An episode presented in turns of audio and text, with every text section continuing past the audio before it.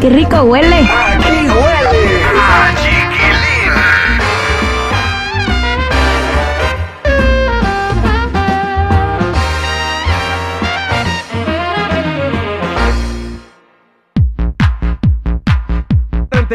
Hay dos bodas en puerta, ¿no? Este, la de Alex Fernández y la de Nodal con Casu. Cuéntanos todo. Bueno, vamos a empezar con Alejandro Fernández, que sus fanáticos creen que este es un anuncio de boda. Él puso por ahí unas fotografías con su novia Carla Laveaga y bueno, pues parece que llegarían al altar muy pronto, aunque no traen ningún anillo. Dice que todo brilla. Pero oye, nunca faltan los comentarios escandalosos, como quien le dice, ay, qué bonito te ves con tu hija. Ay, les digo. O alguien Ah, que oye, dice de ¿Sabes qué? Yo estaba pensando que este Alex Fernández, el hijo, pero no me acordé que él ya se casó, ¿no? Estás hablando de Alejandro Sí, Fernández. exacto. Acaba de postear unas fotografías bien romántico, muy enamorado, pero luego vienen con la carrilla, ¿no? Dicen, está muy jovencita para ti, pero ellos ya llevan más de 12 años juntos y parece que tienen una relación muy sólida. Que vivan y que dejen vivir. Si Alex Fernández a sus cincuenta y tantos años quiere nuevamente enamorarse, que se enamore.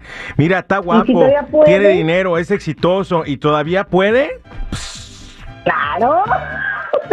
Y la queso. Y la queso. La queso por.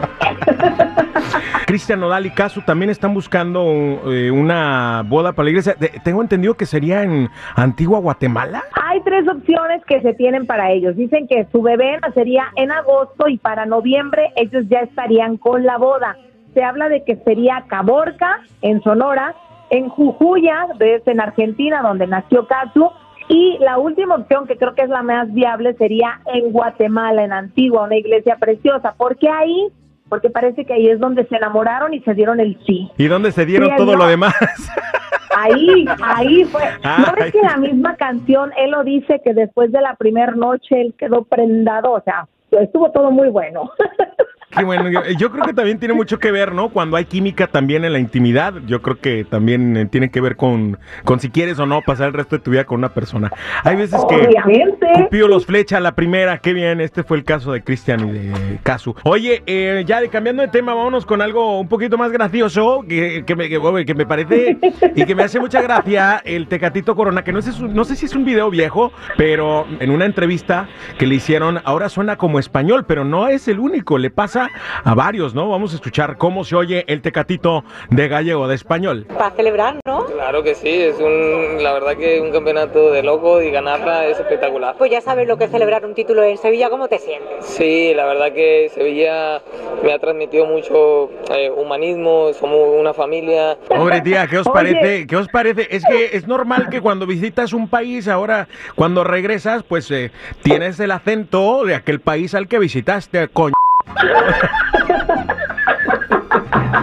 Mira, que le ha pasado a Paulina Rubio, le ha pasado a Shakira, le ha pasado al Tecatito ahora, eh, que seguramente me pasa a mí cuando, cuando visite la madre patria. Lo más seguro. Oye, el Tecatito, después de haber sido el mijo en México, pasé- pasó a ser el majo. El majo, el majo de México. Oye, ¿qué pasaría si nos pasamos unos dos meses por allá por el Álvaro?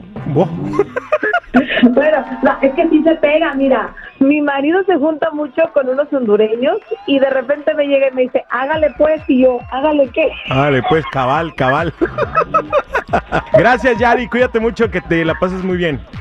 Igualmente para ustedes, no olviden seguir mis redes sociales, Instagram, Chismes de la Chula y Yadira Rentería Oficial. ¡Ay, qué rico huele! ¡Aquí